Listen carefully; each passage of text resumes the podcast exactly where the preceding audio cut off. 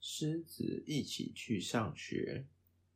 爱丽丝和她的狮子，不管走到哪里都在一起。狮子是镇上的英雄，上次他从小偷的手中救回市长最好的烛台。可是有个地方他们不能一起去，那就是学校。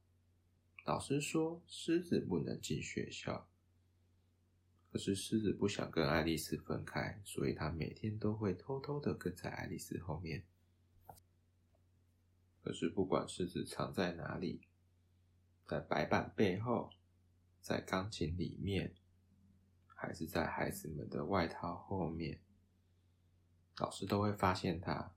我的背后有长眼睛哦，然后就请狮子回家。有一天啊，狮子没有直接回家，他决定找个有阳光的地方好好睡觉，这样他还是可以听见孩子们在操场玩的声音。可是这个有阳光的好地方啊，其实是一辆校车。刚好孩子们今天要去校外教学，上车的时候没有人注意正在睡觉的狮子。哇！狮子醒来的时候大吃一惊，嗯，我怎么在车上？到底发生什么事情？他们要去哪里呢？校车停在很大的建筑物外面，孩子们一一下车，狮子一直等，一直等，等到所有人都进到室内，他躲在一棵树的后面。哇！他偷偷摸摸的跟着孩子们来到博物馆里面，他发现有许多藏身的好地方。先是躲在一个时钟里，又躲进一架飞机。然后躲进一套盔甲里面，啊，来到古埃及陈列室。这时候，爱丽丝发现他了。狮子，你怎么在这里？哦，不行，老师会看见你。我们得想个办法把你藏起来。哦，还好大家都刚好去厕所。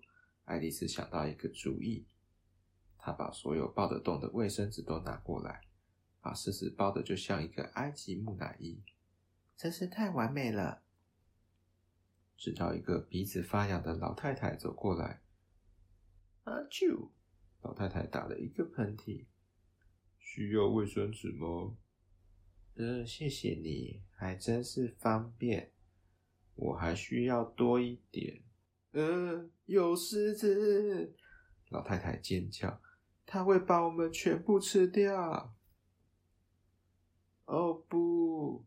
他不是那种狮子，可是警卫还是把狮子赶出去了。老师看起来非常的生气。狮子在外面找到一个藏身的好地方，他在那里等着，等到孩子排队回到校车上。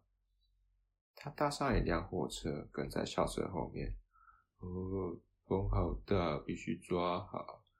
风越来越强，吹断树上的树枝。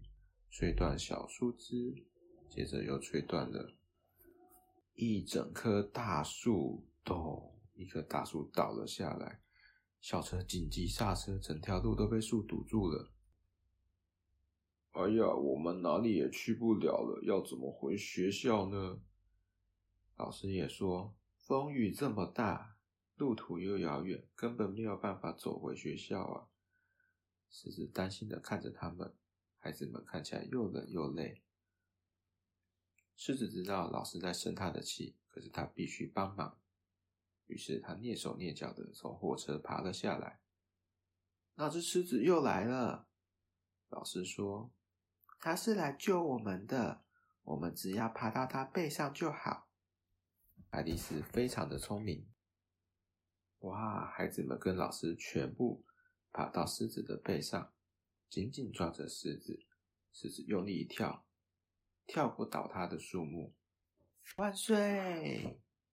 狮子一路载着他们穿过小镇，回到学校，大家都怕婆啊，鼓掌欢呼。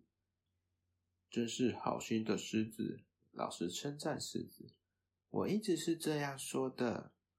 从那天起呀，这个班上的小朋友再也不需要搭校车了，他们总是打狮子，你比校车棒多了。